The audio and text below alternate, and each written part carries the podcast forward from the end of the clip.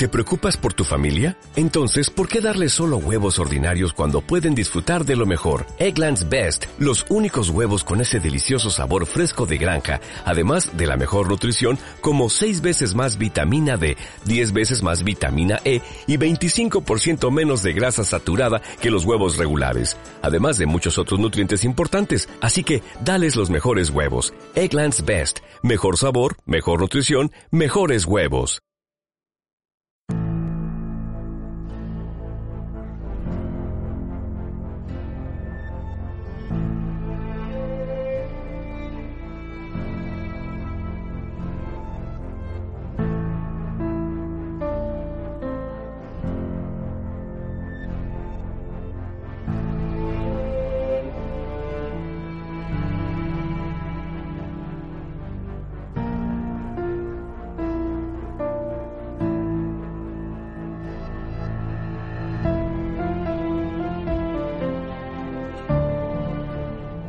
Bienvenidos a Expreso a Westworld con destino el episodio número 2 de la tercera temporada. Esperamos tengan una divertida travesía. En este viaje que vamos a hacer esta semana tengo conmigo a mi compañera y amiga María Santonja, ayudante de tracción. ¿Cómo estás, María?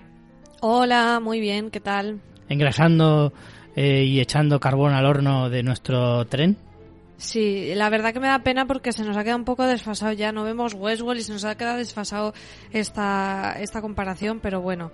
Pero sí, yo siempre seguiré ahí a, iba a decir al pie del timón, que es otra analogía que no viene a cuento, es de otro transporte. No lo sé.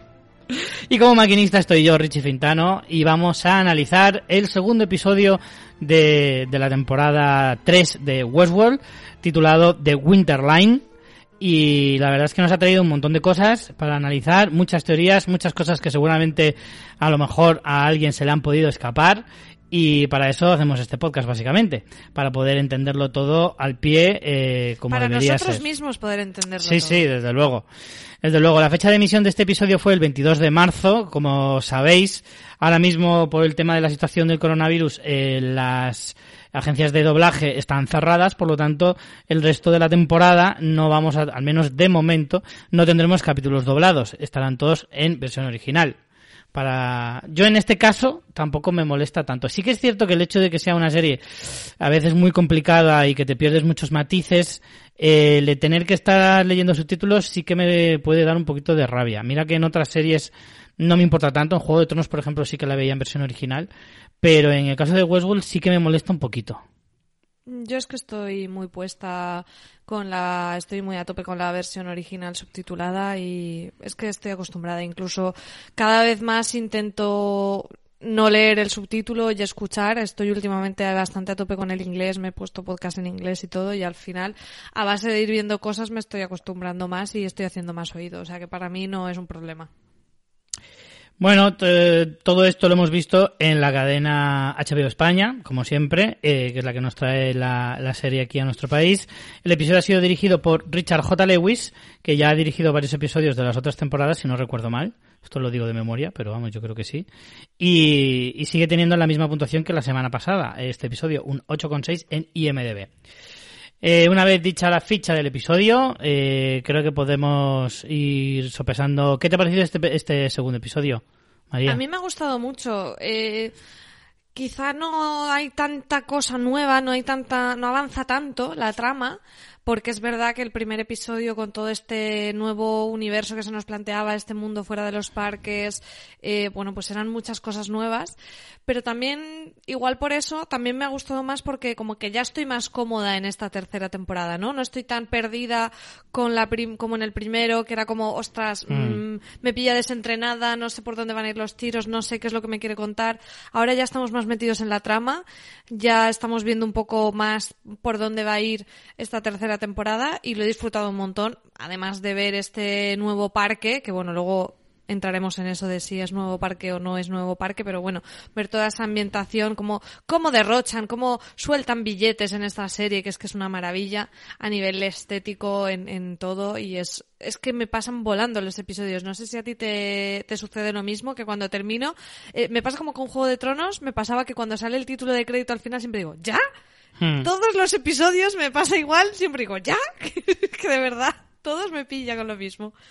Sí, la verdad es que para ser capítulos de casi una hora, que ya, ya sabéis nuestra cruzada en otros podcasts, que lo hemos dicho muchas veces, son de los episodios más bien largos, que no, que no se extiendan mucho y que se agradecen más que sean un poco más cortitos. Sin embargo, en algunas series es cierto que en algunos casos eh, una hora se te queda se te queda muy escasa.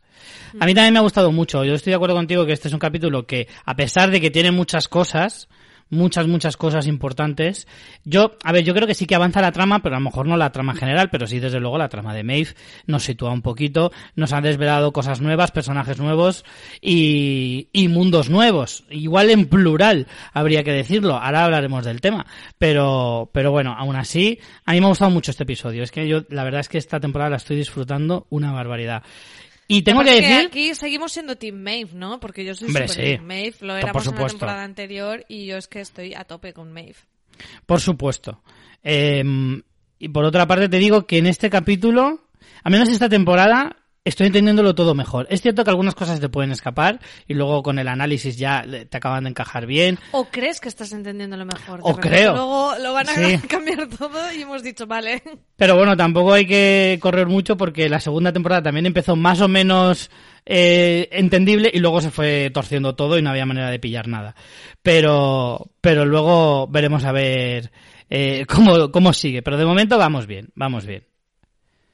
Yo antes de empezar con el episodio nuevo, eh, quería comentar unas cositas del episodio 1, eh, hacer algunos matices de lo que comentamos en, en, el episodio anterior del podcast. Estábamos hablando de la mujer del alemán y teníamos ahí la teoría de que era un androide. Lo he revisitado y no es un androide. ¿eh? Es, creo que es importante porque, claro, si hubiera sido un androide, significaría que haya androides fuera de los parques, cambiaría mucho las cosas. Entonces, eh, lo he vuelto a ver y no, de hecho, eh, Dolores habla de tu primera mujer, entendiendo que la que tiene ahora es otra mujer. Lo que pasa es que como las dos son asiáticas y además una tiene como magulladuras, eh, sabéis que nosotros mm, no tenemos como la vista muy hecha a las personas asiáticas y muchas veces no nos cuesta diferenciarlas. No es una cuestión racista, es que es una cuestión de que como estamos menos acostumbrados a tratar con, con ellos, los rasgos no los diferenciamos tanto y encima esta, la segunda mujer va como, como que tienen golpes en la cara y demás y yo por eso pensaba que podía ser la misma y que por eso era un androide, pero no. Son dos porque además lo he comprobado en IMDB. El personaje de la mujer que vemos, eh, la actriz es Emi Nagata y la, la que vemos en el pasado como la... Eh, la primer, no, perdón, esa es la que sale como en el pasado, como la mujer que murió por culpa de él, eh, no, sabe decir si la asesinó, porque creo que asesinar tiene una intencionalidad, pero por lo menos que el homicidio, ¿no? Eh, fue responsabilidad del alemán y la, la que aparece a la que eh, Dolores como que salva o perdona es en, en, IMDb aparece como Eunice de nombre y es Yang Sayun la actriz y efectivamente Dolores le habla siempre de de que como que él sigue siendo igual de cabrón que mm, como te decías a ti mismo que con tu segunda mujer sería distinto, cuando realmente estamos viendo que la segunda mujer también la golpea porque tiene, bueno, la vemos, lo vemos que lo trata mal y aparte le vemos como magulladuras. Mm. Eh, entonces, no es que sea la misma persona y un androide, sino que este tío es, un cabrón en una vez y otra vez. Entonces, eh, cuando Dolores le dice lo de que te estoy liberando, si entendemos que no es un androide, aquí el matiz es otro y es que, bueno, como que Dolores puede estar más abierta a salvar a algunos humanos de otros humanos, ¿no? Que iría muy bien con toda esa idea que tenemos nosotros de que con eh, conociendo a Caleb, eh, pues vaya un poco por ahí, que vaya como a, castigar a los humanos cabrones, pero a liberar a los que no. Y con esta mujer pero eso, lo mismo. O sea, tenemos eh, asegurado que los androides saben distinguirse entre ellos. Es decir, son como los gays que tienen como un radar que enseguida se detectan. o sea, quiero decir, eh, ¿Dolores sabe cuando la persona es un androide o es un humano? Creo que no lo saben porque en este justo en este mismo episodio Bernard se sorprende al descubrir que Ashley Stubbs era un androide. Mm. y se ha ido relacionando con él y, no lo sabía. Piensa que no, porque incluso algunos de ellos no saben que ellos son androides, así que no, no existe un radar así. Eh, eh, de todas formas, simplemente que, quede claro que no es un androide porque Porque, por lo menos hasta donde hemos sabido, los androides están en los parques y ya está. Y no hay más. Hmm. Es un matiz importante, que en el mundo real no hay androides. Hombre, es muy importante, desde luego Por que eso. sí. Sí, sí, sí. Por eso. Vale, yo tengo que decirte que yo en un primer momento cuando vi el episodio, me imagino, yo pensé que era una mujer. Fue cuando la, o sea, que era una humana. Fue cuando empecé a escuchar teorías de la gente, como que lo daban muy por sentado que, que era un androide, y entonces me lo creí y dije, vale, pues era un androide. No sé, es que ah, creo que tan válida es una teoría como la otra, y si la gente, la mayoría de la gente estaba tan convencida, yo también tiré por ahí, pero en realidad, eh, precisamente lo de la máscara que le pone por lo del gas tiene más sentido si es una humana. Por eso la humana no se levanta y el otro sí, porque tiene puesta la máscara. Mm. O sea que en realidad... Sí, sí, sí.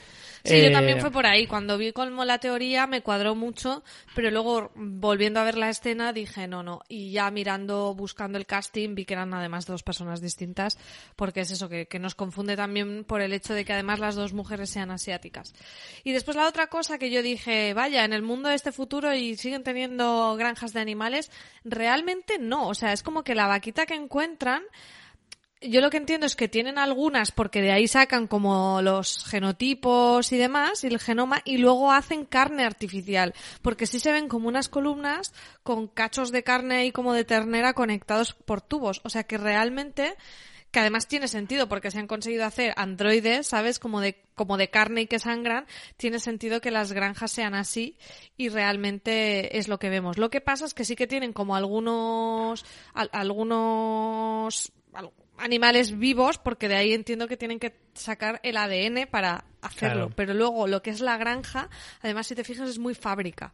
Sí que es eh, como una carne de laboratorio. Entonces eso, ese es el otro matiz que creo que eh, no lo explicamos. Y luego otro detalle, la web de Insight que comentamos en el primer episodio, esta semana he vuelto a entrar, pero han cambiado la web. No es la misma web que yo vi la primera vez que entré y hay como más información de, de como de los servicios y ponen énfasis en esas pastillas que se meten que son como un chip en la boca, que es como para, eh, no, no recuerdo bien cómo le llaman, pero le llaman como una, una, mm, como farmacología para el cambio de los sentimientos o algo así. Está muy curioso y tienes como unas eh, fórmulas de mm, como probar estados de ánimo.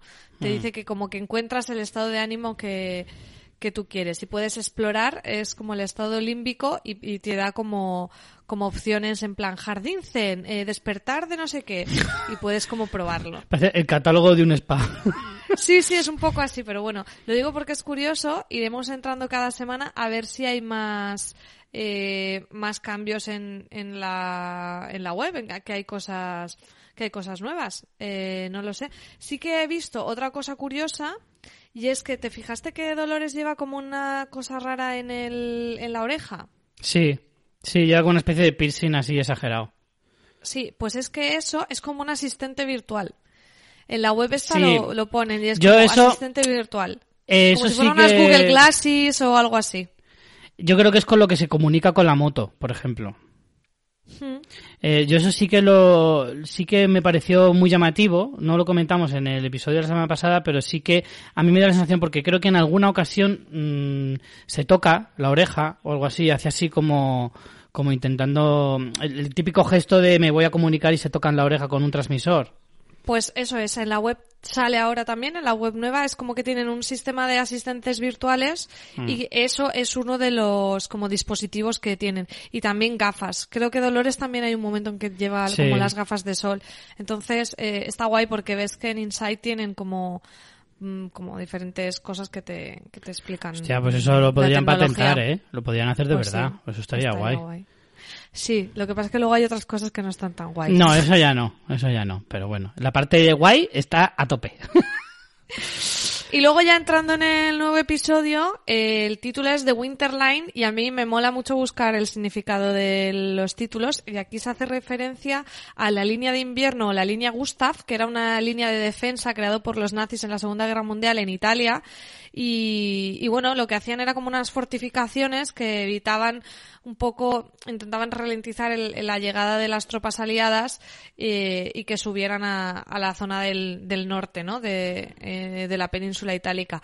Entonces me gusta mucho porque como que yo entiendo que hace alusión tanto a la parte de Warworld que lo vemos, pero también en cierta manera a las dos tramas que vemos en el episodio, ¿no? Porque este episodio vemos a Maeve y a Bernard, que parece que los dos son un poco esas fortificaciones contra Dolores, ¿no? Van, parece que vayan a ser esa línea defensiva contra Dolores y entramos un poco más en la parte metafórica. Y me ha molado mucho el guiñito. Está muy bien, muy bien traído. Es cierto que casi todos los eh, títulos tienen un, como una especie de mensaje oculto. ¿no? Yo creo que a lo mejor más pronunciado en esta tercera temporada, quizás, eh, pero, pero sí que es verdad que, que es muy guay descubrir ese tipo de cosas. Eh, vamos con, con, la trama de, de, este episodio.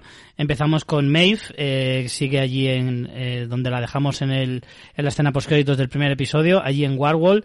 La vemos despertar, vamos, enlazamos la misma escena prácticamente. En ¿Y una qué escena, Richie? Sí, sí, sí, una escena muy, muy del estilo de las pelis de aventuras tipo James Bond o Indiana Jones, con, con, con esas tramas de espías y demás. Y recuperamos, por supuesto, al maravilloso Héctor Escatón. Que ya, hombre, hombre, yo dije, hombre, por fin, ha vuelto. Yo pensé que no, no, no, tenía todas conmigo de que iba a salir en esta temporada y me alegro mucho de que lo hayan recuperado porque, porque además pega así un pequeño salto en el, en el sofá, que además lo estaba viendo con, con Aroa y Aroa no, no se acordaba de quién era y le digo, sí hombre, este es el que iba de hombre de, de, de caballero este de pistolero de negro y tal y cual. Es que le cambia mucho, eh, sin sombrero y sin barba como que cambia, pero, pero mola un montón. Yo también hombre, salto en el sofá. Rodrigo Santoro ya nos es bastante conocido porque ha salido, ya tiene cierto renombre y ya le tenemos un poquito fichado, pero vamos, para los eh, para el público llano, por así decirlo, eh, con todo el respeto, eh, a lo mejor no, no le resulta tan familiar. Pero vamos, en cualquier caso, eh, está muy guay. Y me ha hecho descubrir una palabra que no conocía que era partisano, que yo no sabía, yo no conocía que, que significaba esto, la verdad. Richie, no estaba muy puesto tú en historia, ¿no? Por lo que sea. No, desde luego que no. Claro, aquí lo que vemos es que efectivamente están en, un pueblo. Bueno, que esto está rodado en Girona, ya lo comentamos en el episodio anterior, todas estas escenas. Ese puente tan chulo es en el pueblo de Besalú.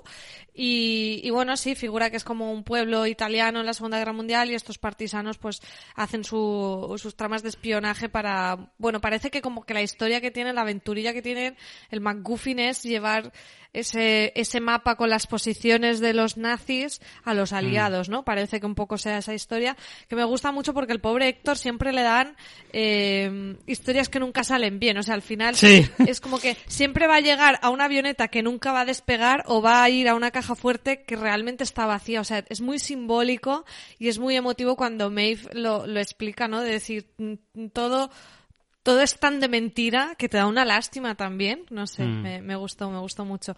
Y no sé si te diste cuenta que, que Héctor, claro, Maeve enseguida ya se da cuenta de que no la reconoce porque le llama Isabela. Mm. Pero no sé si te acuerdas que es que ya había una Isabela en la historia de Héctor en Westworld.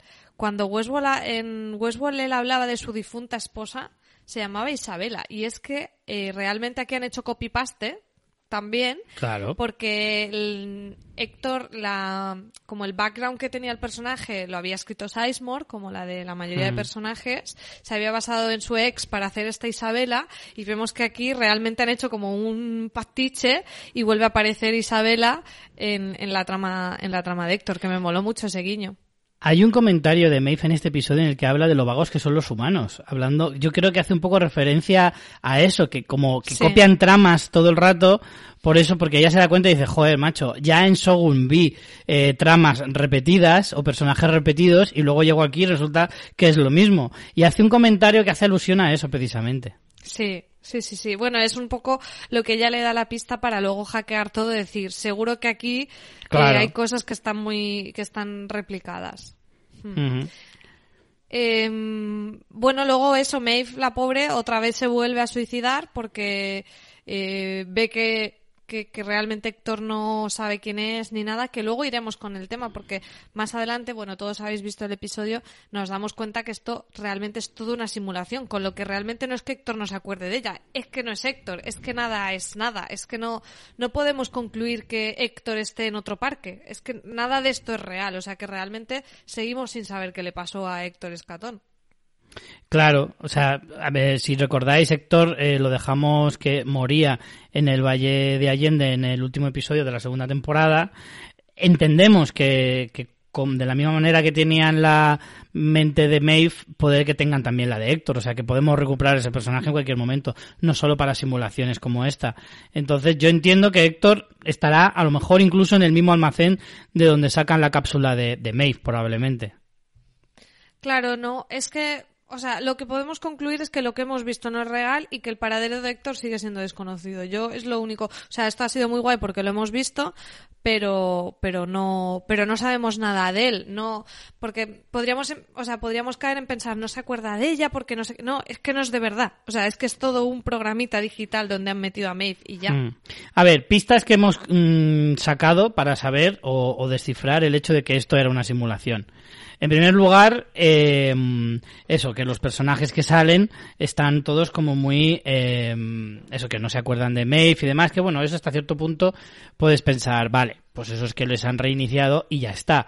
Pero hay otro detalle, que es cuando ella sale, cuando se supone que despierta en el laboratorio, eh, se encuentra de nuevo con los técnicos que tantas veces la han revivido, que son Sylvester y Lutz, que lo recordaréis de las temporadas anteriores. Eh, y tampoco la reconocen. Eso ya. Claro, y eso ya es más raro. Eso ya no tiene ningún sentido, porque evidentemente tienen que reconocerla, porque ellos sí que tenemos, bueno, no sé si tenemos la seguridad de que son humanos, tampoco. En ninguna de las otras dos temporadas pero, se, pero tampoco en ningún momento se ha dado a entender, o sea, no hay ninguna razón para creer que pudieran ser androides. Que lo pueden ser, pues sí, como todos los personajes de la serie, pero realmente nada nos ha llevado a pensar eso. Exacto. Entonces, en ese sentido, eh, lo más lógico sería pensar que efectivamente no son de verdad. Y luego ya eh, la pista definitiva es que directamente Maeve lo, lo, pilla. o sea que tampoco hay que pensar mucho más. Entonces, eh, Maeve eh, llega a... se vuelve a entrar otra vez en Warwall, vuelve a hacer la misma... Porque falta la aparición de Sizemore. Ah, bueno, claro, sí en el que ella, yo entendí que lo que quiere es como suicidarse de forma definitiva, ¿no? O sea, es como que ya ve que no hay escapatoria, que siempre va a estar allí y lo que intenta es matarse dentro del laboratorio, como perforándose por la nariz el, cerebro, como dañarse realmente para... O sea, destruir la cápsula, se supone. Sí, yo creo que eso entiendo es lo que, que, lo que intenta es destruir la cápsula eh, que lleva en el interior de la cabeza y decir, bueno, si me cargo esto ya no hay copia de seguridad ni leches. Claro. Entonces, en ese justo momento entra Sizemore para salvar la, salvar la situación y bueno, y entonces le dice como que la, la metió él en Warwall porque está más cerca de la forja para que intente llegar a la forja y eso con su hija y bla bla bla. Y entonces se van los dos para allá. Bueno, hay aquí otro salto en el sofá, por lo menos yo, porque Sizemore era un personaje que adorábamos. Sí, sí, sí, anda que nos dio buenos ratos Sizemore con su bordería y su inseguridad al mismo tiempo y era un crack, era un crack. ¿Tú sospechaste algo? Porque es verdad que nos lo ponen ahí con ese bastón, pero dices, mm, yo para mí como que le dieron muchos tiros para ir solo con un bastón, ¿no? Sí, a mí es eso, me faltaba, yo sabía que había muerto, yo eso sí que lo recordaba, pero me faltaba la imagen en la cabeza de cómo había muerto. Porque claro, dependiendo de cómo mueras, a lo mejor puedes sacar por ahí que te salvan o no te salvan. Pero luego pensé, digo, hombre, media docena de disparos en un tío enclenque como este, me cuesta mucho pensar que haya sobrevivido. Me lo dices de Héctor Escatón y me lo puedo creer, porque es un tío fornido y viril. Pero sabemos que era un poco mierdecilla, me costaba un poco pensar que fuera a sobrevivir a seis tirazos. Entonces, sí que me pareció un tanto raro, la verdad. Y además me parecía, para una serie como Westworld, ¿sabes? Me parecía como demasiado facilón. O sea, era como, hacerme esta trampa de en realidad no ha muerto y ha sobrevivido a una muerte casi segura y tal y cual. Mm, me chirriaba, me chirriaba un poquito. Sí, era ¿eh? como muy brocha gorda, ¿no? Para Westworld quizá.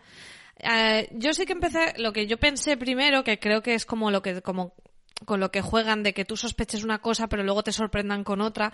Yo lo que pensé es que realmente ellos, eh, como que Delos había hecho a Sizemore en Android para intentar sacar la información a Maeve. Hmm. Cuando llegan a la forja parece que Sizemore está como muy interesado en saber esa encriptación y demás, como que Delos piense que Maeve sabe eso y es lo que intentan eh, sacarle.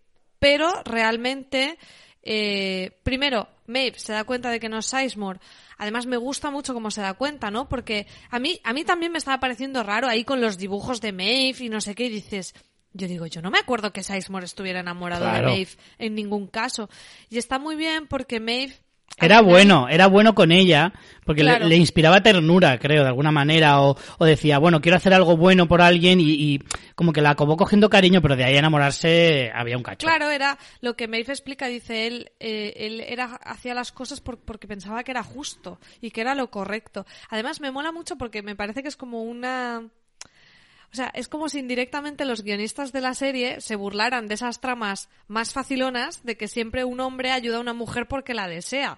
Sí. Y es como que eso lo hemos visto millones de veces en millones de historias cuando no tiene por qué ser eso. Entonces me moló mucho eso porque además Maeve se da cuenta como, hostia, como os falta información, habéis escrito lo más típico cuando eso no era así. Mm. Y, y me encantó, me encantó mucho porque me pareció como un homenaje muy bonito también a Seismos, de decir, era mucho más complejo que esto así de baratillo que, que habéis creado. Entonces yo lo que pensaba era que era eso, un androide que lo habían cogido la información de Seismos lo habían hecho, pero de repente lo que vemos es que no, que no solo Seismos no es real, sino todo donde ellos están, y por eso se explica, como decías, lo de Sylvester y Lutz, porque claro, la gente que ha programado eso no sabe que Sylvester y Lutz ayudaron a Maeve, o no Claro. sabe qué pasó con Sizemore, sabe que le ayudó, que estaba en su bando, pero ellos se imaginan que sería por eso de que la, se enamora de Maeve, pero no saben las cosas reales y por eso encuentran como esos fallos. También hay que tener en cuenta y recordamos que hay una diferencia entre un androide basado en una persona y una persona dentro de un androide. Es que es dos cosas totalmente distintas. Porque sí se pueden hacer androides basadas en personas, como en el caso de Bernard, que está basado en Arnold, pero no es Arnold. ¿Vale? No, no tiene la conciencia de Arnold, sino es Bernard con su propia conciencia de androide y demás, lo que se busca y que en teoría todavía no se ha alcanzado y no se alcanzará hasta dentro de muchos años después, por lo que vimos en la escena postcréditos de la segunda temporada del último episodio, eh, es Sí, conseguir es meter codificar la conciencia humana y Exacto. meterla en un androide. Lo digo porque como muchas veces hablamos de es que esto no se ha conseguido y toda la parte en la que eh, William hablaba con, con James Delos y todo eso, todavía no está resuelta esa parte, que es la de meter la conciencia humana, real de una persona en, en el cuerpo de un androide, eso no se ha resuelto. Entonces, si ves a alguien que era humano y de repente lo ves androide, es porque han hecho un androide basado en esa persona, pero no es él. Simplemente es un robot con, con unas directrices y con una personalidad Apariencia. impuesta. Claro. Claro. Sí, de hecho el propio Sizemore eh, es como, yo no soy yo, o sea, él no Claro. lo entiende. Pero bueno, aquí ni siquiera estaríamos hablando de androides porque, de nuevo, es toda una simulación digital. O sea, Correcto. que ni siquiera estamos hablando de androides. Entonces, conclusión que sacamos aquí, primero que no sabemos, como decíamos, lo que le ha pasado realmente a Héctor, porque esto que hemos visto no es Héctor ni es nada, que Sizemore murió, o sea, aquí sí que nos confirman que Sizemore murió. Y luego otra cosa, la gente, acuérdate que tenemos el recuento del número de parques que hemos visto y cuentan Warwall. Yo a día de hoy no contaría Warwall porque el Warwall que hemos visto Hmm. es en la simulación. ¿Puede existir en el mundo real en los parques de Delos o puede que no? O sea que yo este creo que incluso lo, puede ser lo vamos a dejar en suspensión. Claro, Sí, yo, sí. creo- yo creo que esto es comodín, que, que nos van a sacar más parques así para así no limitarse al número que nos dijeron y, y poder colar más parques. Puede que sí. O sea que Es un bonus. es cierto que entonces Warhol no contaría como esos seis parques que tenemos hasta ahora eh, contabilizados. Y sí, yo lo dejaría en stand-by hasta que se, se demuestre definitivamente que, que, lo hay- que existe físicamente. Estoy de acuerdo contigo. Así que de momento eh, sabemos que existe la simulación, pero nada más. Claro. Eh, ¿Más cosas que podemos sacar? Bueno, eh, cuando Maeve se da cuenta de esto, hay un cambio en, en, el formato de la imagen que estamos viendo del episodio, Richie. Eso lo has estado viendo tú, ¿no? Sí, em, se había hablado de, que había gente que se había dado cuenta de una cosa. Yo reconozco que viendo el episodio al principio no me había dado cuenta, pero luego, eh, viendo en qué momento sucede y cómo eso puede trascender en la trama, me he dado cuenta de una cosa. Y es que, si os fijáis, ah, cuando Maeve se da cuenta de que todo lo que está a su alrededor no es real, que es en el momento en que está en la forja con Sizemore, que Sizemore empieza a entrar en bucle y empieza a darle amarillos así en el habla y todo eso, eh, ahí es cuando empieza a fallar la simulación, el, fondo se empieza a difuminar, como que el croma falla, es ahí justo cuando Maeve se da cuenta de que es una simulación y es justo cuando aparecen unas bandas arriba y abajo de la pantalla, si queréis volver a, a comprobarlo en el episodio, os daréis cuenta de que hasta ese punto en el episodio, que será más o menos por la mitad, no se ven esas bandas, ¿vale? Eh, ella está en Wall y no se ve. Eh, sigue avanzando, ella está en el laboratorio y no se ve. Hasta que entra eh, en la forja, habla con Sizemore, se da cuenta y entonces van apareciendo, como en una transición visual, aparecen y ya están todo el episodio siempre que estemos en la trama de Maeve, porque cuando saltamos a la trama de Bernard desaparecen y cuando volvemos a la de Maeve vuelven a aparecer, tanto dentro como fuera del supuesto parque. Por lo tanto, se puede entender que esas bandas te vienen a decir que cuando la simulación es descubierta es cuando falla. De hecho, cuando empieza a verse el croma fallar es cuando Maeve habla y verbaliza que Simons no es quien es. Y mm. entonces ahí entronca con la teoría que dice Maeve de que cuando tú le complicas la narrativa a la propia historia, es cuando da fallo. Peta, te sale el circulito de cargando en el ordenador. Exacto. Tengo una duda sobre esto de la imagen. Cuando ella está después en la casa de Serac, eh, ¿vuelve a estar la imagen completa? ¿O tiene las bandas? Exacto. eso es, otro, eso, es muy eso definitivo. Es importante porque eso nos podría dar a entender que o bien sí es el mundo real o si es una simulación, Maeve no lo sabe. No, yo creo, yo creo que el, el, objetivo de poner esas bandas es precisamente demostrarte lo que es real y lo que no. Entonces, en el momento en que... Eh, pero como no te las han puesto desde el principio, Richie, en, Porque ella no sabía que era una simulación. Claro, pues por eso te digo que podría... En, Ser una nueva simulación.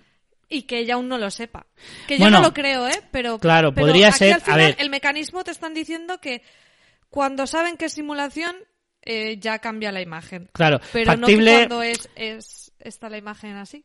Factible es porque, claro, si recordáis, la manera que tiene Maeve de escapar de la simulación es hackear uno de los robots que están en el laboratorio, eh, sacar su cápsula y salir corriendo. Básicamente ese es su plan, que no funciona, por lo que sea, está en un laboratorio con cientos de, de guardias, de repente te acribillan. Cuando acribillan al androide, que por cierto la llama ella. En la versión original dice, me va a sacar ella, que me hace mucha gracia porque es verdad. Si es un robot, puede ser ella, puede ser él, puede ser ello. Claro. Ella. Da mucha pena. Es como cuando la cafetera se te estropea, yo a veces lloro. Eh, porque es como un. Piensa que es como un electrodoméstico, no, no es otra cosa. Ya, pero lo han hecho como muy humano. De hecho, si ves el Capture. Eh, lo han hecho con la técnica del Capture Motion. Y entonces tiene unos movimientos como muy humanos. Hombre, claro, pero los androides que hacen ahora reales, o sea, en la vida real nuestra, eh, algunos parecen como perrillos, pero, pero no lo son. Ya, no tienes corazón, Rich. No, son mesillas con patas movibles, nada más. El caso es que en este, en este caso, pues eso, eh, acribillan a, al, al, robot, y entonces, claro, se puede interpretar que eh, se supone que está escapando del laboratorio de Serac. O de Insight en este caso. Yo creo que es de Serac porque, o sea, bueno, Será de, de, Insight, pero es propiedad de Serac. Claro, es que aquí aún no sabemos bien si Serac va por libre o qué. Desde luego no es de los. Además, la estética de los vigilantes y todo eso no, a mí no me parece. No, no es de los. No es de Entonces, puede ser Insight o puede ser mm, solo de Serac. Porque Pero nos tendrían que, es muy misterioso. Nos tendrían que explicar en qué momento eh, Insight ha conseguido ese material. Entrar, exacto. Eso es lo que no sabemos de momento. Porque no, no tiene solo a Maeve tiene todo un almacén lleno de androides, se supone.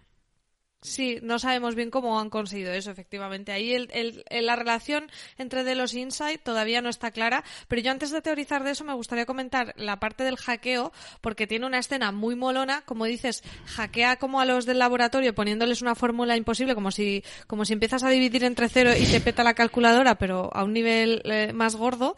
Y eh, al final está muy guay porque realmente lo que hace cuando después va al parque y lo que hace es como fastidiar la trama poniendo el mapa entre todos y todos piensan que son traidores, es como cuando en el ordenador intentas abrir 27 programas y se te peta. Lo que hace es eso realmente. Entonces, me parece que es un juego visual muy chulo, muy bien pensado. O sea, la idea me parece muy buena.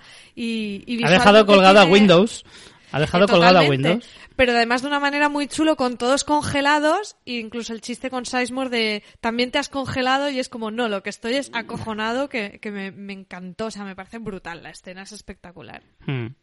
Sí, sí, sí, sí, la verdad es que sí. Además es como, es lo que tú dices, es como de una forma muy visual acabas entendiendo algo tan básico que nos ha pasado todos en el día a día, que es cuando se te cuelga el puto ordenador.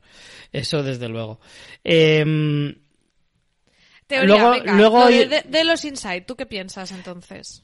A ver, mi teoría más, mm, digamos, en, cierto sentido más evidente, yo creo que será que es ese, ese hueco eh, que, que vemos en el primer episodio en la reunión de Valencia barra San Francisco eh, de, de Delos.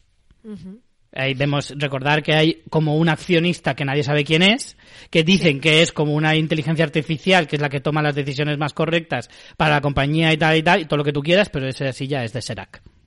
Por lo que significa que es accionista de Delos. Entonces, controla parte de Delos. Ah, ¿tú crees que es eso? Yo creo que sí.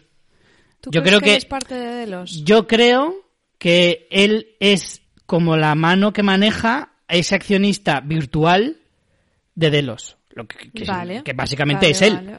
Es él. Sí, Sin- es él sin dar O sea, nombre. lo que tenemos claro es que será que es ese otro socio el que supuestamente montó con Liam Dempsey Senior, eh, Reboam, que es Sí. esta inteligencia que controla el mundo. Eso más o menos está bastante claro. Pero tú dices que esa silla vacía en Delos realmente esté ocupada por Serac, pero que como es tan misterioso solo se comunica mediante... Claro, porque nadie sabe nada de este hombre, se supone, porque fíjate que Dolores también lo busca y tal, que es como alguien que está también en Delos. Claro, aquí es que podría haber muchas relaciones, que Insight fuera propietaria de Delos, que no fuera Insight en sí, sino el propio Serac, como tú dices, Mm. que fuera, que sea una cosa de como de trama de, de espionaje industrial, de que una haya robado tecnología de la otra. Hay, hay muchas cosas ahí abiertas, pero está claro que de alguna manera eh, Serac ha conseguido la perla, eh, bueno, la perla y la castaña, que es lo que vemos que cubre la perla de, de Maeve. Entonces, Mm. relacionados están. Eh, relacionados están, eso sin duda. Que a lo mejor Delos no es consciente de que está relacionado con Insight, puede ser. Que es que eso, a mí yo, en ese sentido, ya puestos a elegir, me gustaría más esa teoría. La teoría de que no es que sean dos empresas eh, que pertenezcan a un mismo conglomerado, a lo mejor, o que Te mola más la trama de espionaje industrial. me mola más el hecho, ya no tanto de espionaje, sino de como aprovechamiento. Es decir, eh, que Serac efectivamente es accionista de Delos sin que Delos sepa que es el propio Serac, ¿vale? Digamos que lo hace de una forma encubierta. eh, no, no sé cómo se llama eso. en- creo que tiene un nombre en el mundo empresarial. Creo que eso existe, pero ahora mismo no me acuerdo del nombre.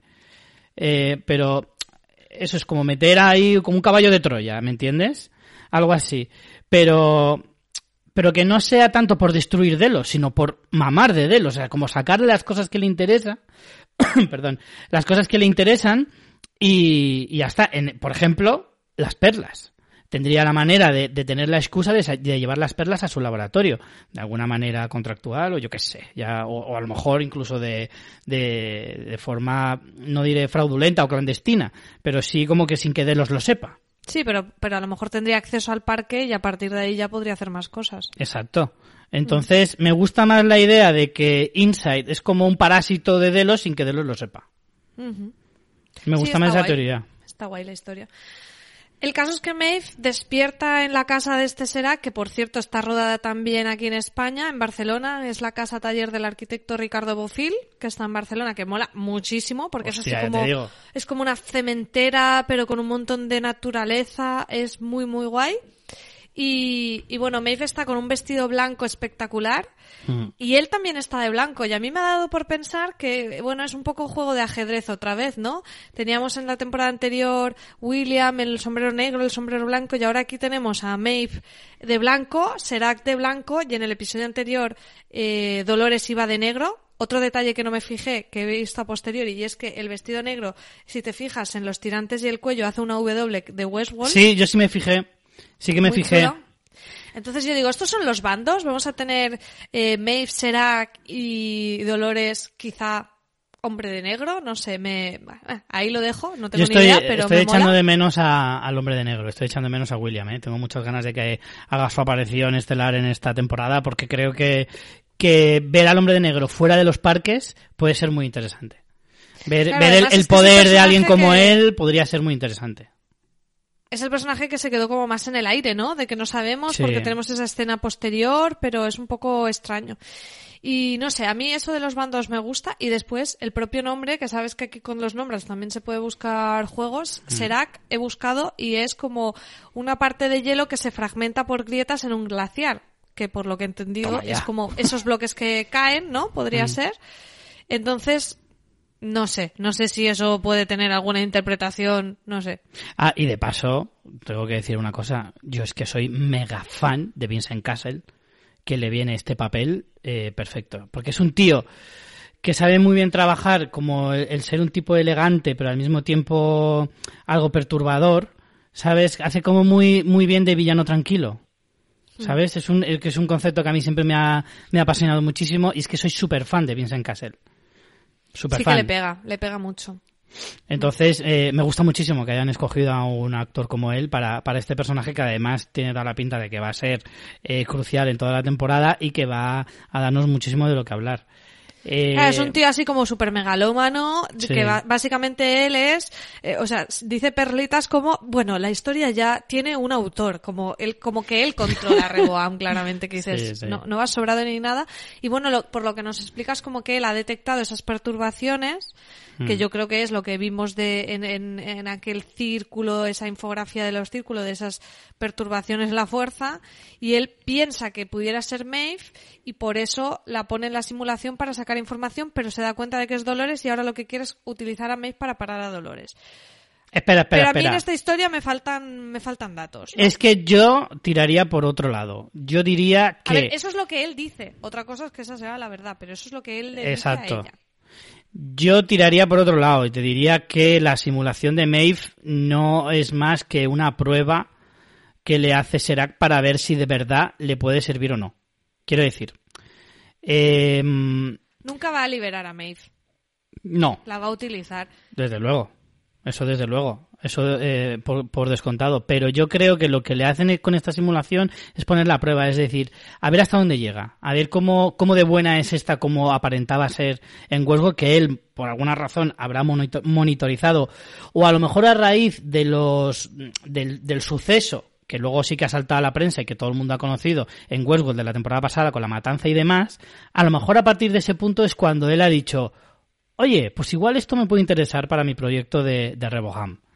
¿Sabes? Entonces, eso ya lo iremos descubriendo, porque no me da la sensación de que Serac o Insight estuviera detrás de Delos desde antes. Creo que eso es algo como muy actual, que eso ha pasado ahora.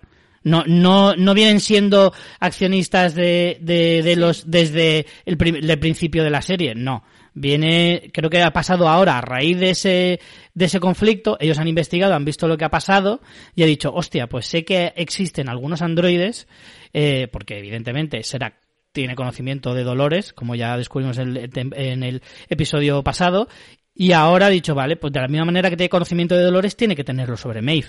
Y entonces yo creo que lo que ha hecho es, voy a meter a Maeve en esta simulación a ver cómo se desenvuelve y a ver cómo, cómo la puedo... Es una manera de conocerla para poder saber utilizarla.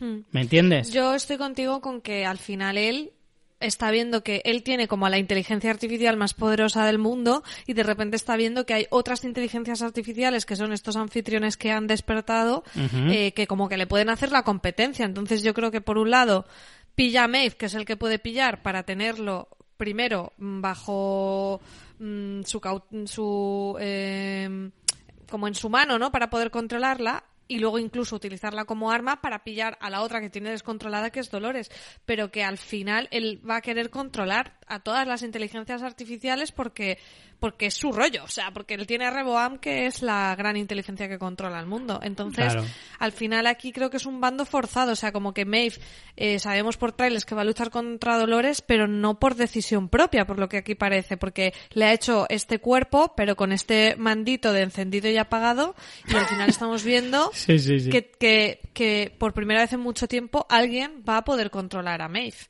que hace mucho que no la veíamos, que era como la más poderosa de todos y ahora parece que él tiene el control sobre Maeve, entonces da mucha pena. Es muy guay porque es verdad que Maeve va un poco sobradita, en plan, bueno, y si te pego un cuchillazo ahora, eh, se acaba la conversación y tan contentos. Y el otro dice, "Ch, ch, ch, cuidadito que tengo aquí el mando del garaje. Empecemos de nuevo.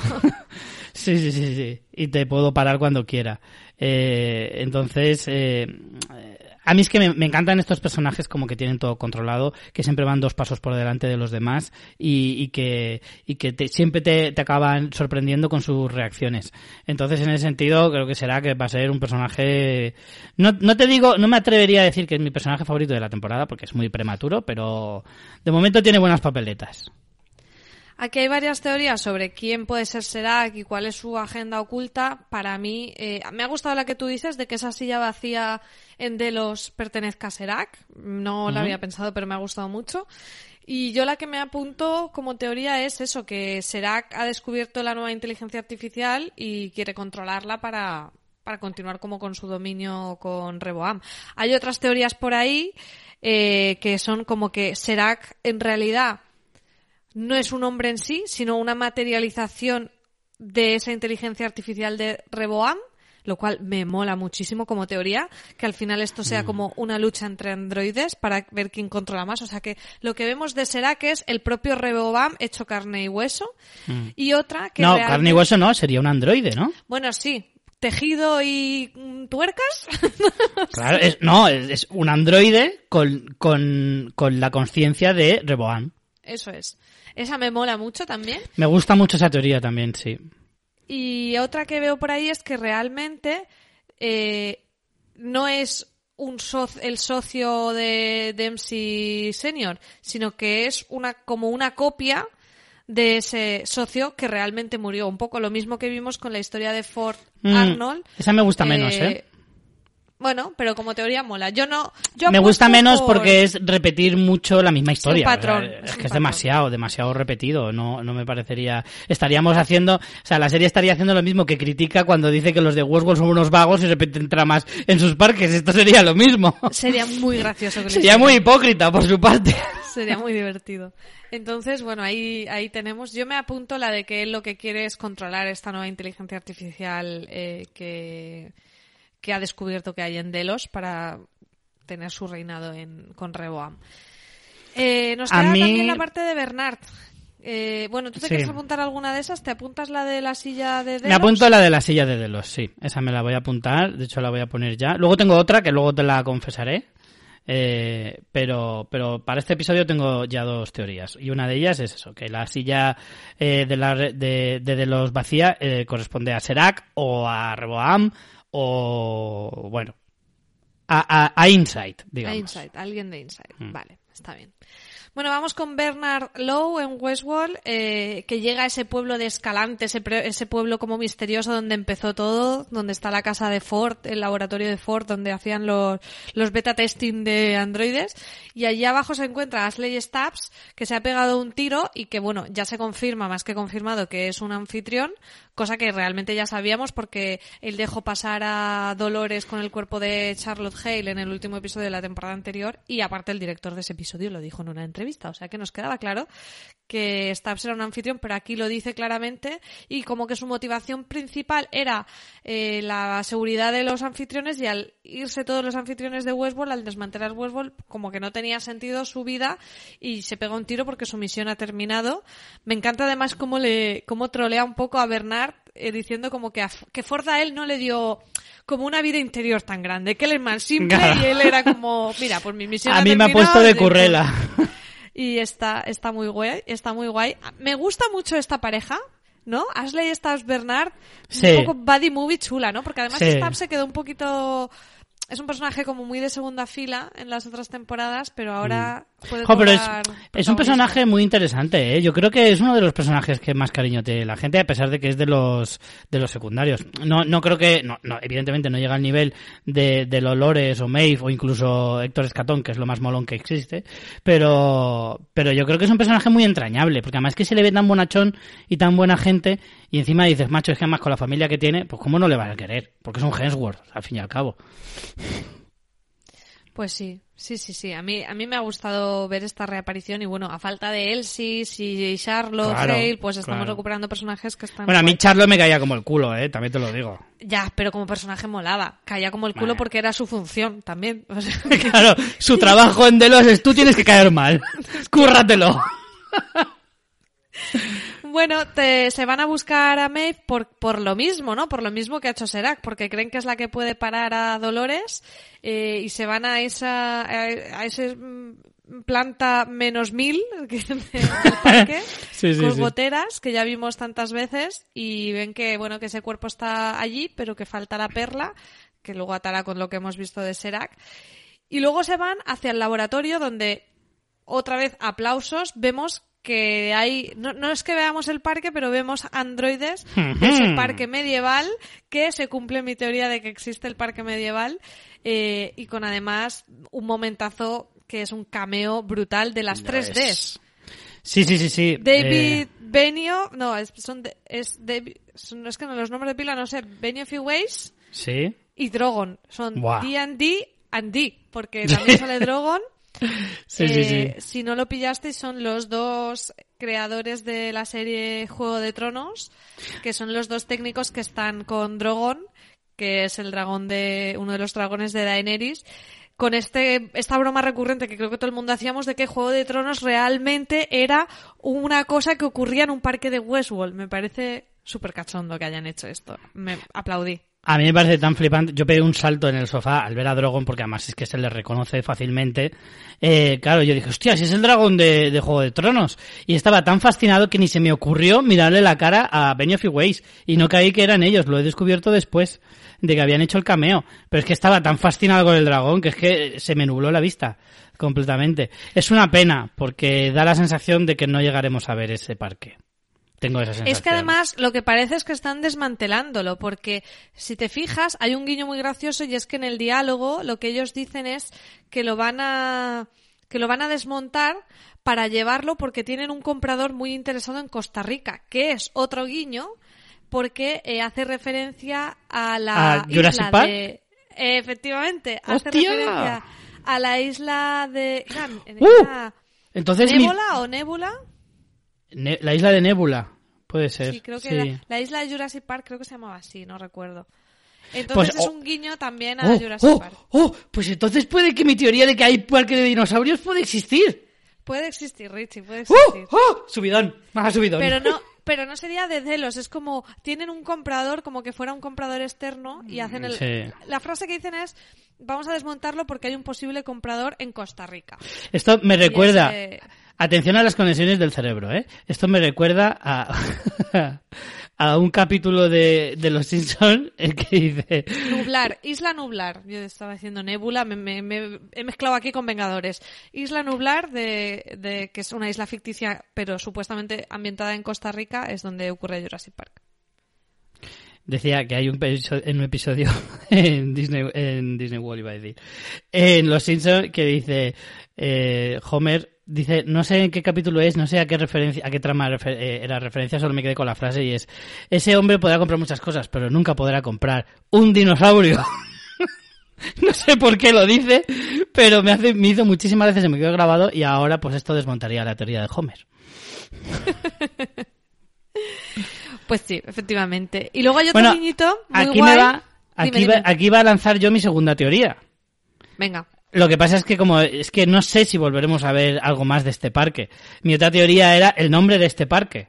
Porque mucha Claro, gente dice. Medieval, Medieval World o Castle World, están diciendo algunos. O Game of Thrones Wall. También eh, yo apuesto por Medworld.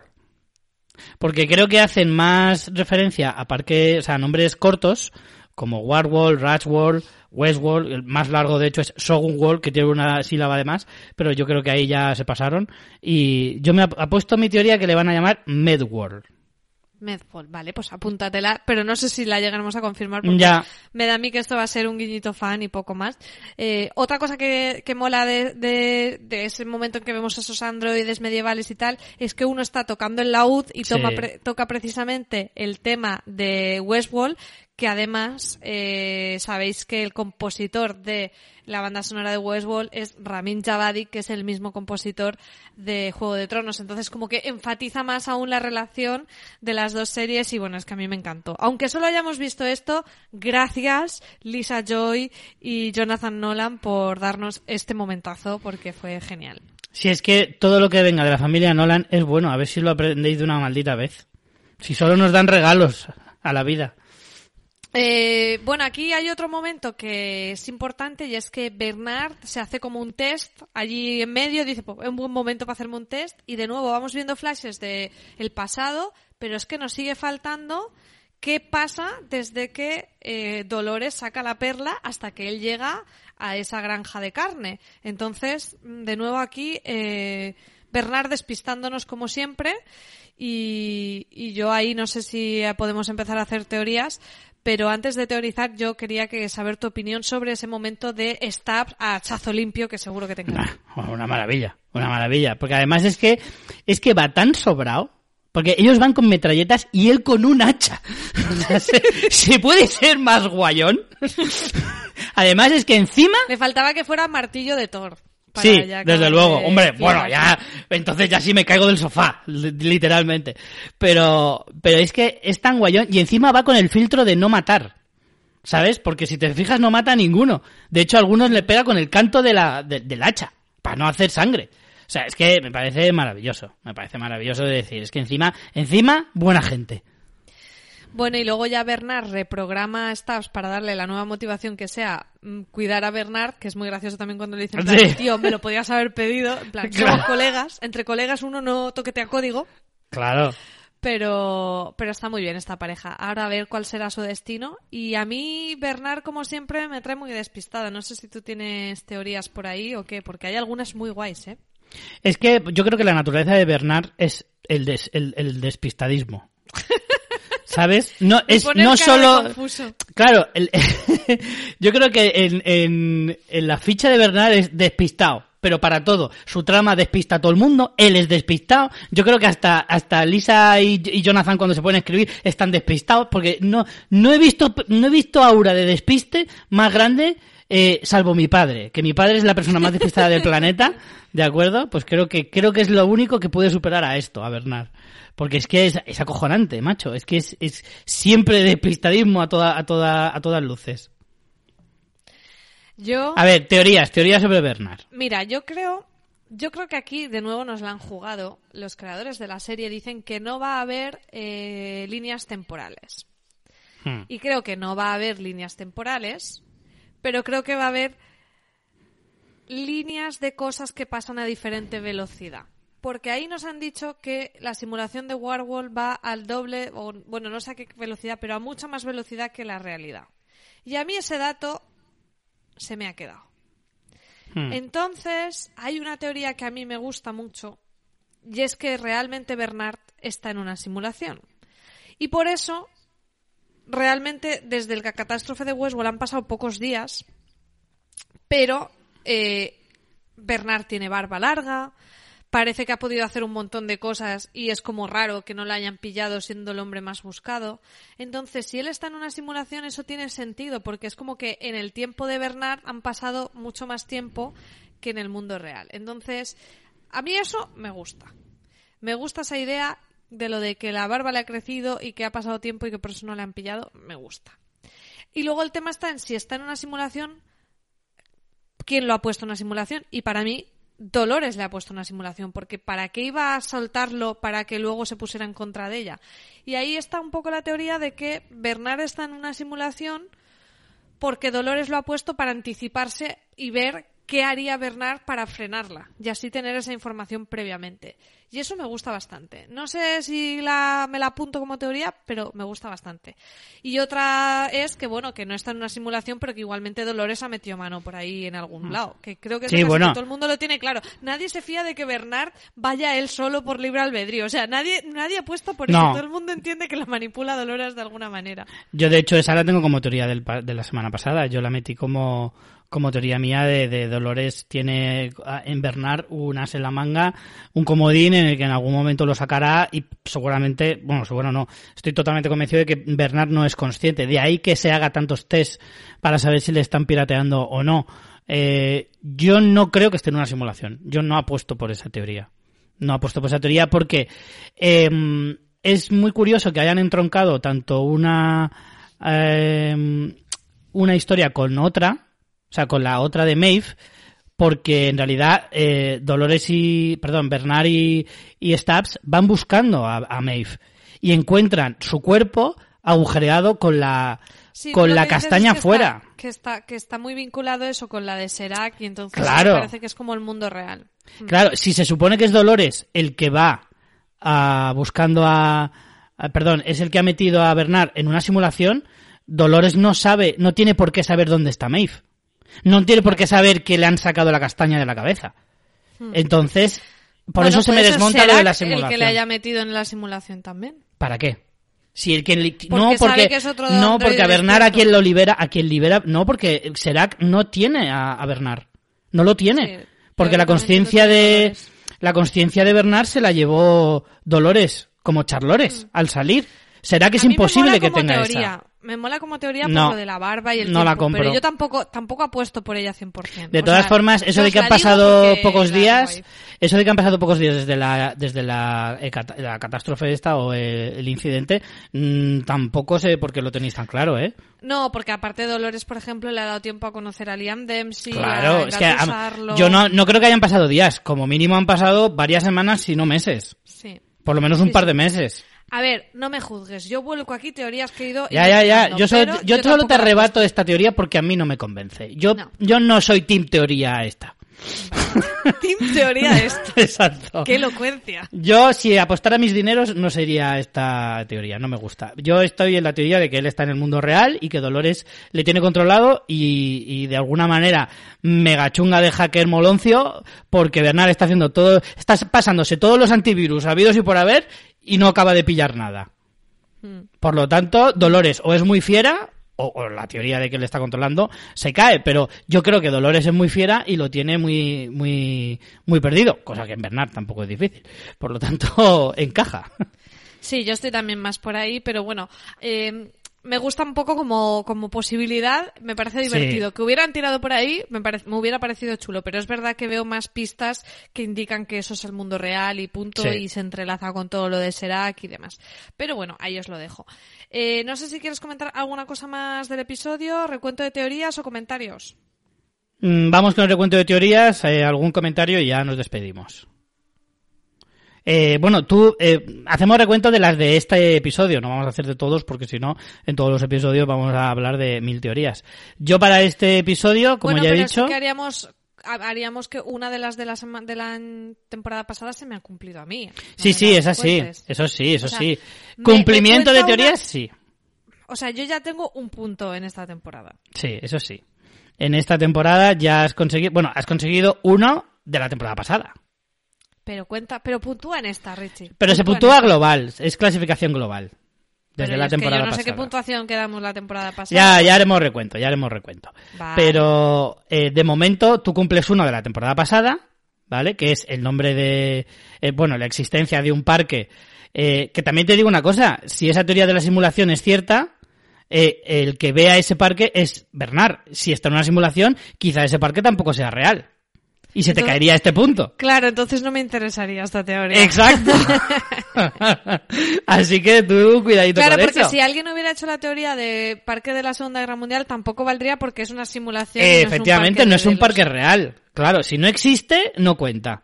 Es simulado, por lo tanto, la gente no puede ir a ese Bueno, parque. depende de cómo hayamos formulado la teoría. Si es No, porque nosotros hablábamos seis, de es- los seis parques. Claro, si es Claro. eso sí. Si hemos dicho veremos un parque de no sé qué, entonces sí. Pero bueno. Exacto. No, no, el parque era... no, A la- día Medieval Wall existe. Y es un punto para mí. De momento sí. De momento sí. Em, ¿Y cuál tenías para, para esta semana entonces? Eh, no, la que he comentado de que lo- las intenciones de Serac son de, como hacerse con el control de estas nuevas inteligencias artificiales para, por- para seguir dominando todo como con Reboam. Y por eso quiere controlar a Maeve a- y a Dolores, a, la- a ambas. Esa es mi teoría.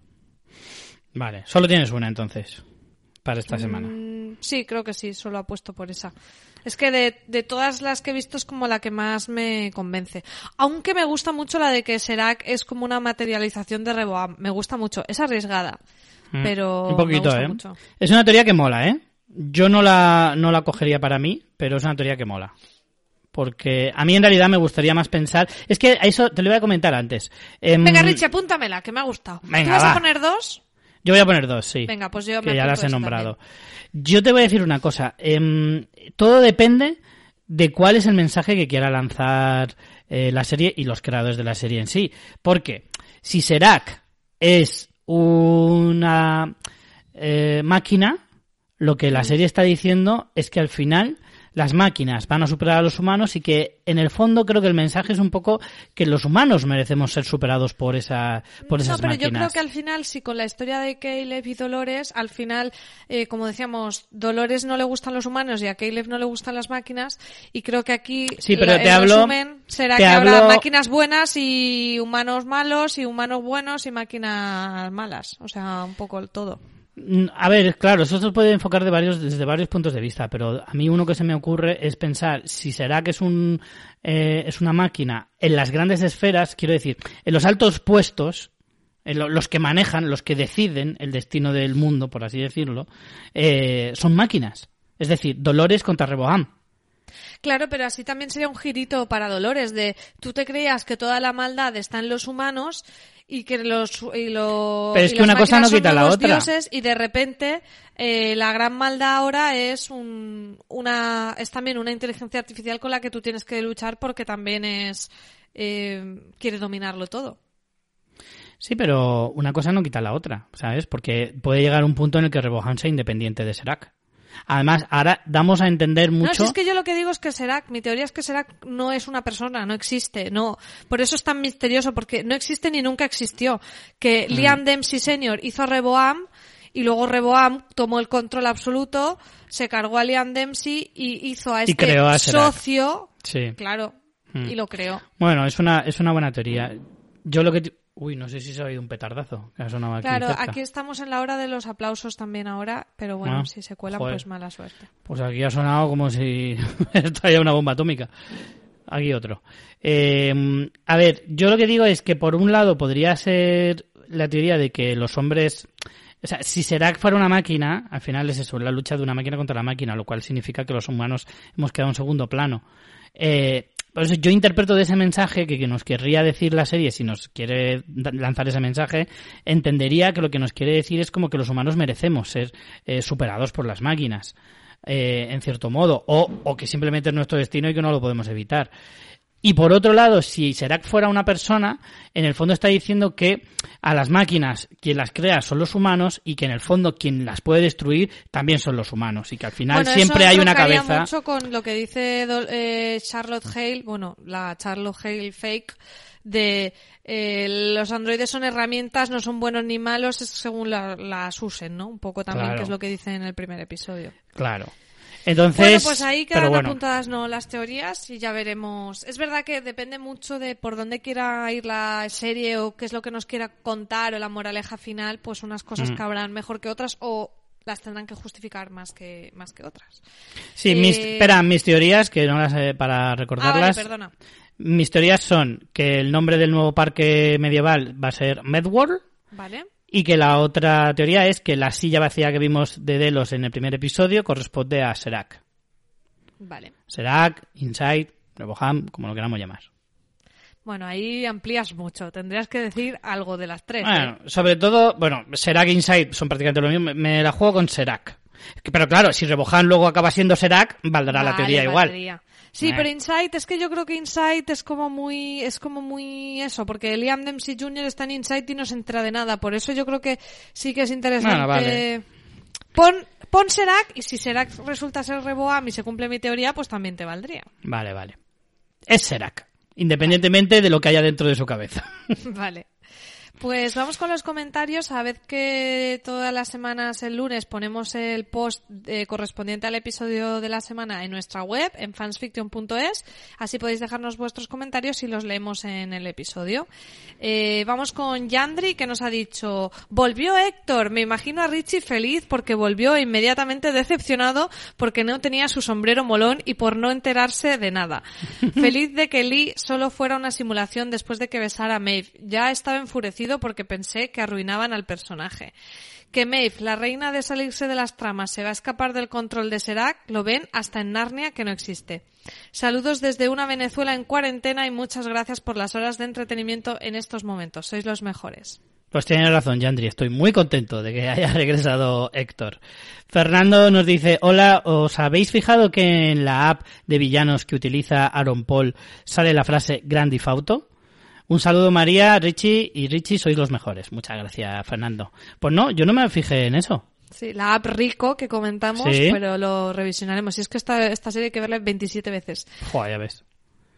Elena Nito, os está gustando mucho usar este tipo de nombres. Creo, creo que es el mismo, ¿eh? Es el mismo pájaro que escribía en The Walking Dead. Pero en The bien, Walking bien. Dead nos hace también estos juegos. Elena Nito nos dice, hola chicos, me ha gustado mucho el capítulo, volver a ver a Maeve que lo mola mucho y recuperar la trama que ya conocíamos. Me quedo con la duda de quién metió a Maeve en casa en, en- en esa simulación, ya que darle su imagen y preparar a Lee para continuar con su historia está hecho por algún motivo. ¿Por qué será? Entiendo que se percata de, de ella cuando intenta escapar, ¿no? Dice, ¿por qué Eh, Serac? ¿Eh? No, ¿por qué será que...? No, no, ¿por qué que será? se entienda. ¿Por qué será? Claro, claro. Eh, ah, una buena sorpresa cuando vi a Vincent Cassell. No sabía que está en el reparto de esta temporada. Saludas y gracias por el trabajo que hacen para que podamos resolver muchas dudas. Vale, tenemos también en iVoox algunos comentarios que nos han dejado, Richie. Eh, tenemos eh, David que nos dice gracias y a seguir gra- grabando para que estos días encarcelados nos pasen más rápidos. Eh, ¿Lo tienes abierto o sigo leyendo yo? Sí, sí, tengo, tengo abierto. Sergio Cabrera dice, genial escucharos de nuevo, como siempre, dándonos un desglose eh, espléndido de cada episodio. Eh, bueno, eso lo decía en pregunta. No, esos son emojis que iVoox no Ah, vale, vale, vale, vale, ya decía yo, digo, no me suena esta pregunta. Eh, gracias por, y por favor continúen eh, con toda la serie. Así lo haremos, Sergio. Es un placer, Anónimo nos dice, es un placer volver a escucharos. Un besazo enorme en los morros a Richard y un abrazo cordial a María. Mm. El capítulo en sí me ha dejado frío y con la sensación de que me están haciendo trampas. O sea, lo que quiero decir es que si la realidad virtual y la realidad real son indistinguibles la una de la otra y se puede usar el viejo truco del cambiazo de personaje por su doble, ex nihilo y sin explicaciones, pues uno acaba con la sensación de que vale todo con tal de que la historia tire para adelante. Y eso no me mola nada. Me huele que van a convertir a Dolores en una loca del coño tipo Daenerys. Hasta el próximo episodio. Hombre, a ver, yo creo que Dolores ya daba síntomas de que estaba medio zumbada en temporadas anteriores y creo que Sí. además lo han ido justificando de manera bastante coherente. Y por otro lado, a ver, no creo que el, el que se pueda distinguir la realidad o no, eh, no creo que vayan a jugar con eso, porque de hecho en este mismo capítulo ya están dejando pistas de que cuando algo no es real, te lo dicen claramente. O sea que en ese sentido creo que no se lo van a, a jugar. No, no, yo creo que lo dice, eh, este oyente lo dice en el sentido de como las, el año pasado nos, no, bueno, el año pasado, no, la temporada pasada, nos jugaron tanto un poco la mala pasada con los saltos temporales que nos volvían locos y al final todo parecía encajar cuando lo ponías en orden, eh, ahora van a hacer lo mismo pero con realidades eh, diferentes. Yo creo que no van a hacer eso. Sinceramente, creo que no van a tirar por ahí. O sea, yo creo que, se, que, que sí, que ese es el juego de la serie y ese es el puzzle, pero el problema es si luego lo hacen y, como dices, todo vale y podrías haberme tirado por el camino A como por el B, o si lo haces de una manera que realmente encaje y todo tenga sentido. Yo tengo fe en que sí lo van a hacer de una manera que todo encaje y no sea como un comodín de...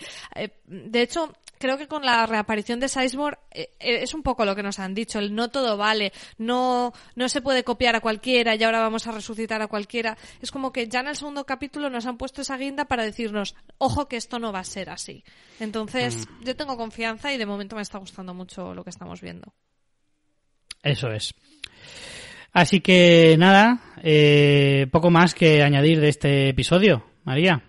Pues nada, ha sido un gustazo comentarlo. Estoy muy a tope eh, con, con Westworld, ya con muchas ganas de, de ver el próximo episodio, que además solo son ocho, es que nos va a durar muy poquito. Sí, son menos que las temporadas anteriores, ¿no? Sí, eran las 10. anteriores eran 10 y estas son 8 nada más. Vaya, se ve que esta les ha salido más cara. Lo de hacer futurismos Sí. sale más caro. Y esos vestidos de Dolores tienen que ser caros. Hombre, son dos No son vestidos. en- son dos vestidos en uno. ¿Cómo no van a ser caros? Valen el doble. Eh, pues nada, nos despedimos ya con una de las frases de la, del episodio, como siempre, y ya nos vemos la semana que viene. La estupidez humana solo es superada por su vagancia. Maeve.